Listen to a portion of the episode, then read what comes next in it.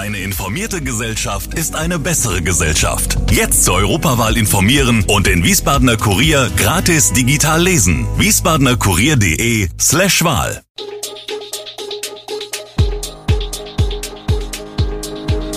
Gude, unser morgendliches News Update. Das Wichtigste aus Wiesbaden für Sie im Überblick. Guten Morgen aus Wiesbaden an diesem 20. Oktober. Das Staatsbad Schlangenbad feuert Geschäftsführerin. In Wiesbadener Pflegeheimen häufen sich wohl die Corona-Fälle und Medikamente könnten im Winter Mangelware werden. Das und mehr gibt es heute im Podcast. Bärbel Storch ist am Dienstag fristlos als Geschäftsführerin der Staatsbad Schlangenbad GmbH entlassen worden. Marco Eiring, CDU, Schlangenbader Bürgermeister und Aufsichtsratsvorsitzender der Staatsbad Schlangenbad GmbH, verschickte am Mittwochabend um 18 Uhr und 12 Minuten ein paar dürre Zeilen der Information über die Personalie an die Gemeindevertretung, den Gemeindevorstand und die Ortsvorsteher der Gemeinde. Darin heißt es, dass der Aufsichtsrat einstimmig beschlossen habe, Storch mit sofortiger Wirkung abzuberufen und eine außerordentliche, fristlose Kündigung aus wichtigem Grund auszusprechen.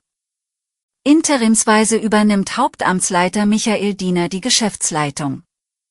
Auf anwaltlichen Rat wolle man laut der Mitteilung über die Hintergründe nichts sagen, der Aufsichtsrat sei aber zur Überzeugung gelangt, dass Bärbel Storch ihre Pflichten als Geschäftsführerin gravierend verletzt habe.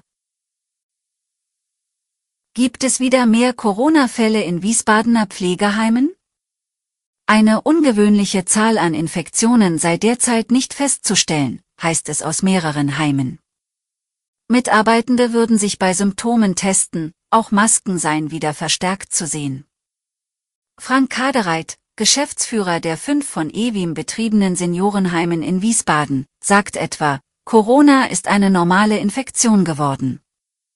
Zudem, selbst bei einer Corona-Infektion seien meist nur milde Symptome zu erwarten, sowohl bei Mitarbeitenden als auch bei Bewohnern. Nur vereinzelt gebe es noch Ausfälle von infizierten Mitarbeitern. Und auch die Besucher würden Rücksicht nehmen, heißt es aus den Heimen. Dennoch bleiben diese in Kontakt zu Hausärzten, zudem gebe es weiterhin freiwillige Impfangebote. Man blicke gelassen auf den Winter und weitere mögliche Infekte. Augentropfen, Fiebersaft und Medikamente bei Schlaganfall, all das ist Mangelware in Wiesbaden im Jahr 2023.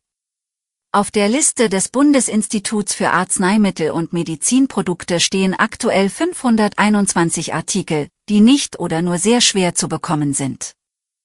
Das Problem hatte es bereits vergangenen Winter gegeben, erinnert sich Andrea Elmer. Sie ist Lungenfachärztin und ärztliche Leiterin des Medizinischen Versorgungszentrums Wiesbaden an der DKD. Ein Jahr habe sich die Lage nicht verbessert. Im Gegenteil, Antibiotika für Erwachsene sind zum Teil nicht lieferbar, und Antibiotikasäfte für Kinder gibt es jetzt schon nicht mehr. Einfach ein anderes Medikament geben, sei keine gute Idee, Ausweichpräparate funktionieren nicht immer und sind zum Teil die schlechtere Wahl.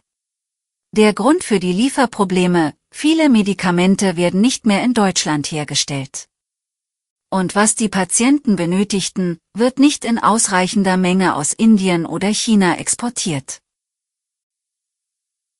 Am kommenden Samstag treffen diese beiden Teams in einem Spiel auf Augenhöhe aufeinander.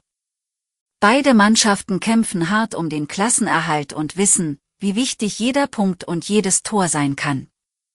Der SVWW hat bisher in neun Ligaspielen Schwierigkeiten, mehr als einen Treffer zu erzielen.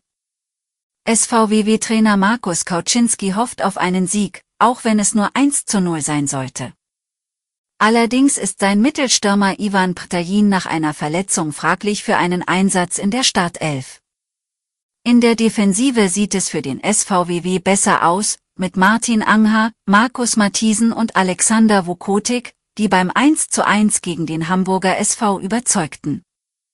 Obwohl es in der Innenverteidigung Optionen gibt, deutet Kauczynski an, dass er wahrscheinlich an dieser Formation festhalten wird.